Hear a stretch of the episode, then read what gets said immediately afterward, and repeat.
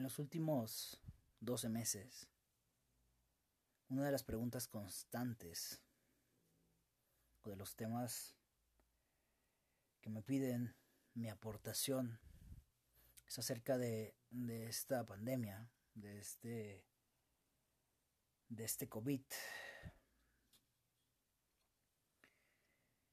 Y claro que podemos hablar del tema, podemos hablar del tema desde dos trincheras muy importantes. La primera es que desde el inicio de esta pandemia hemos estado aportando, hemos estado al servicio de personas contagiadas, desde personas asintomáticas hasta personas que prácticamente están al borde de la muerte. Desde esas casi 600 personas que hemos atendido desde el punto médico, desde el punto humano, desde el punto sistémico, protocolizado, científico.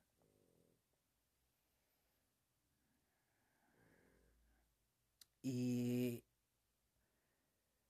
para empezar hay que remontarnos lo que se viene hablando. Yo en lo personal lo vengo haciendo desde hace casi 13 años. Pero si te tomas el tiempo, puedes analizar que en todas las culturas, en todas las, incluso profecías, religiones, como quieras llamarlo o verlo, nos habla de un proceso evolutivo muy, muy grande. Nos habla de muertes. Que tal vez solamente has querido ver como muertes físicas, ¿no? También existe la muerte de conciencia, la muerte energética para que puedas evolucionar, la muerte ideológica. Y todas prácticamente te dicen lo mismo. A partir de 2020 van a ser cinco años muy intensos de, ese, de esas muertes, de ese renacimiento que bien necesitamos como humanidad. Pero que más allá de ello ha estado planeado prácticamente desde que la creación de Dios tuvo en cuenta la existencia de la raza humana en la tierra. Si estás o si llegaste hasta este punto si estás viviendo en estos tiempos y llegaste hasta aquí y todo esto te cogió desapercibido, no lo esperabas, no lo imaginabas, no tuviste ninguna precaución, pues es simple y sencillamente porque no quieres verlo. Porque la evolución es constante, ni siquiera una piedra permanece igual, cada día está cambiando. En mi libro te hablo de la teoría del caos. Resumiendo, pues prácticamente te digo que el caos lo creas tú. Porque para mí esto es perfección. Y no me alegro de las muertes, no me alegro de cualquier tipo de muerte física, mental, emocional, espiritual, energética. Me alegro de los resultados y al final de cuentas, aunque estuviese triste, enojado y frustrado, como tal vez puedes estarlo, pues al final de cuentas ni tú ni yo fuimos los arquitectos del destino, de la vida de la raza humana. Entonces deja tu lado idiota a un lado Hazte consciente de que no es un plan tuyo, de que no tienes control. No trates de controlarlo. Simplemente analiza desde qué trinchera quieres vivirlo, desde el lado de la conciencia, desde el lado de la victimez, desde el pobrecitos de nosotros, desde el lado de la Y al final de cuentas te darás que todo funciona. Te darás cuenta que todo, todo te puede funcionar y que todo tendrá un resultado. Yo en lo personal estuve viviendo de cerca porque era el pan de día durante meses con mi equipo de trabajo. Llegar a casas con 10, 5, 15 personas infectadas. Ser parte de esa desesperación de los enfermos, de los familiares que te pedían que, que los salvaras a como dice el lugar.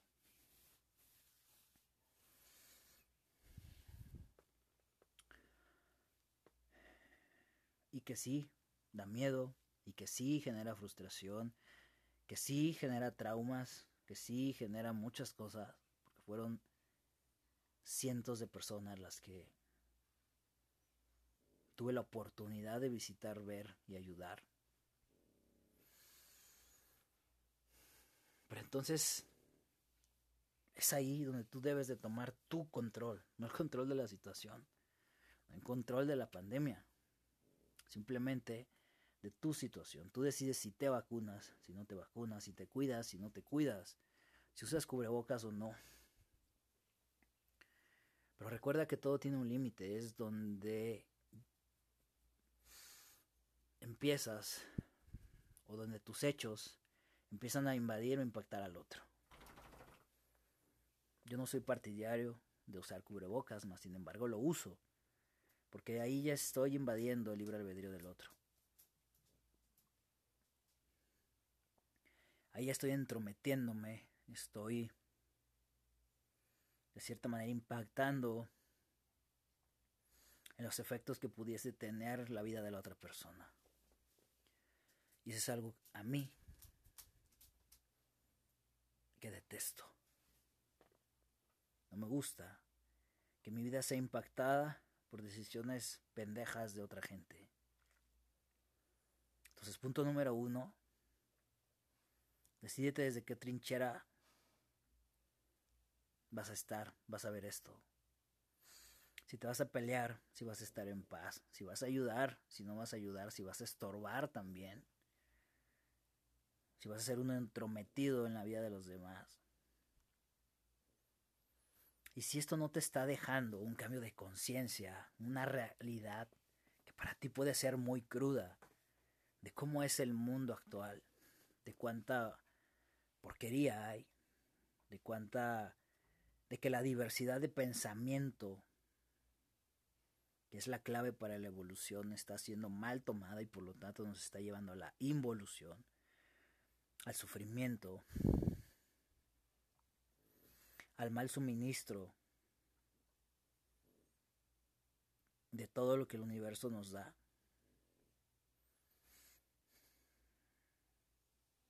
sobre todo tienes que hacer conciencia que estamos en tiempos de introspección, de que veas por ti y no desde el hecho de ser egoísta.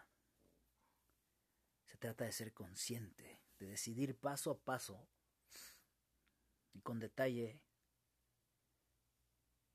tus hechos en este plano humano. Yo te puedo decir que sea una enfermedad causada, creada o lo que sea, aquí está. Es parte de nuestras vidas y lo estás viviendo. Fue una enmienda de Dios y mía a la hora de escribir mi destino, enfrentarme a ella, como me he enfrentado a muchas enfermedades. En los casi 15 años que llevo al servicio de la humanidad.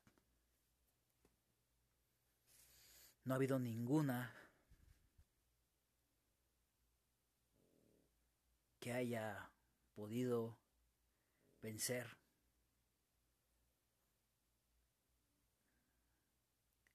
Y esto es porque para nosotros, para mí, la enfermedad, cualquiera que sea, se ve de diferentes ángulos. Para eso tienes siete cuerpos. Si tu cuerpo físico está mal, bueno, entonces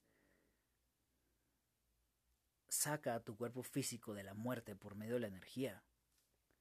Saca a tu cuerpo físico por medio de la enfermedad, por medio de algún proceso que utilice tu cuerpo astral o emocional o mental. Porque me queda claro que es una enfermedad que cuando está en tu sangre, en tus células, desmadra y desmadra durísimo. Porque crea caos. Pero si tú puedes frenar ese caos, entonces puedes frenar a la enfermedad, evitar la muerte y ayudarle a tu cuerpo a que se regenere. Con cualquiera de los métodos científicos que quieras utilizar. Estamos en un punto donde el mismo universo te está mostrando que si no eres capaz de tomar lo mejor de dos mundos, no vas a lograr sobrevivir. Aquel que quiera resolver esto solamente con conciencia, con energía, con meditación, no lo va a lograr, porque necesitas antibióticos, necesitas anticuerpos, necesitas alimento, necesitas algo con que bajar la fiebre, necesitas algo con que romper la fibrosis pulmonar. Hay millones de herramientas. Y si no tienes acceso a ninguna de ellas es porque no has querido. Es porque no has querido ver tu realidad. Y esa es una gran enseñanza. Los tiempos son distintos. Y aquel que no tenga acceso a esta nueva tecnología, si así lo quieres llamar, a estos cuerpos, aquel que no conozca su energía, su alma, su, su campo magnético, su aura, pues entonces no sobrevivirá a muchas de las cosas que vienen. Si estás enfermo o tienes un familiar enfermo de COVID, no importa qué tan mal esté. Pon unos audífonos o busca la manera de que escuche este audio. Busca la manera de decirle que tiene otros seis cuerpos con los cuales pelear cuando su cuerpo físico se está muriendo. Si estás enfermo y si sabes ponerte en un estado de meditación donde tienes control de tu respiración, por mala que ésta sea, la vas a lograr sintonizar y vas a lograr sintonizar tus órganos que dependen de esta respiración. Y ahí comenzarás a contrarrestar esta enfermedad. Te voy a dar un pequeño ejemplo. Puedes utilizar respiraciones de 16 tiempos. Inhalas en cuatro tiempos, expandiendo todos tus pulmones y toda tu caja torácica tienes cuatro tiempos, con el aire adentro. Te haces consciente de que estás respirando, que estás captando el oxígeno. Exhalas, de preferencia por tu boca, en cuatro tiempos. Haciendo conciencia de que ya tomaste ese oxígeno Y una vez que sacaste todo, con tu estómago o tu abdomen apretado, esperarás otros cuatro segundos para volver a inhalar, pidiéndole a este elemento aire, al universo y a tu cuerpo que la próxima bocanada de aire que tomes la vas a disfrutar. Te vas a ser consciente de que vas a lograr captar cada molécula de oxígeno por medio de tu hemoglobina y que por poquito que sea vas a lograr alimentar a tu cuerpo físico con estas pequeñas dosis de oxígeno. Eso te ayudará a calmar tu cerebro y si calmas tu cerebro, tu corazón, tus pulmones y el propio cerebro estarán bajo resguardo, estarán protegidos de caer en un colapso.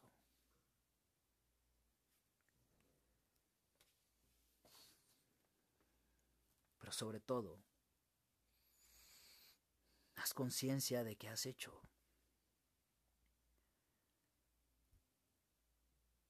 Te castigues, no te flageles, no digas hubiera. Eso ya pasó. No empeores las cosas. Esté consciente del aquí y ahora y de la situación en la que te encuentras. Si estás sano, agradece. Si tuviste una persona que murió, pregúntate cuál va a ser tu plan para no contagiarte y para no morir. Si no sabes acceder a cualquiera de estos otros seis cuerpos que tienes para hacerle frente a este virus, investigalo, pregunta. Con gusto se te regala la información. Y si también decides quedarte ahí sentado a esperar si te contagias o no te contagias, también es válido. Solamente hazlo en paz y en plena conciencia. Y si también eres una de las tantas almas que se fue, que tenía ganas de irse porque no estaba viviendo, porque vivía muerto y buscó este virus como pretexto, adelante, puedes hacerlo. Puedes partir justificando tu partida con este virus. Nadie te juzga. No lo hagas tú. Pero ve en paz. Cualquier decisión que tomes para cómo vivir esta pandemia, hazla por ti, por convicción, no por miedo, no por presión social, no por presión de tu familia. Todos estamos a prueba y error. Haz tu plan y apégate a él. Así es como yo he decidido vivir esta pandemia.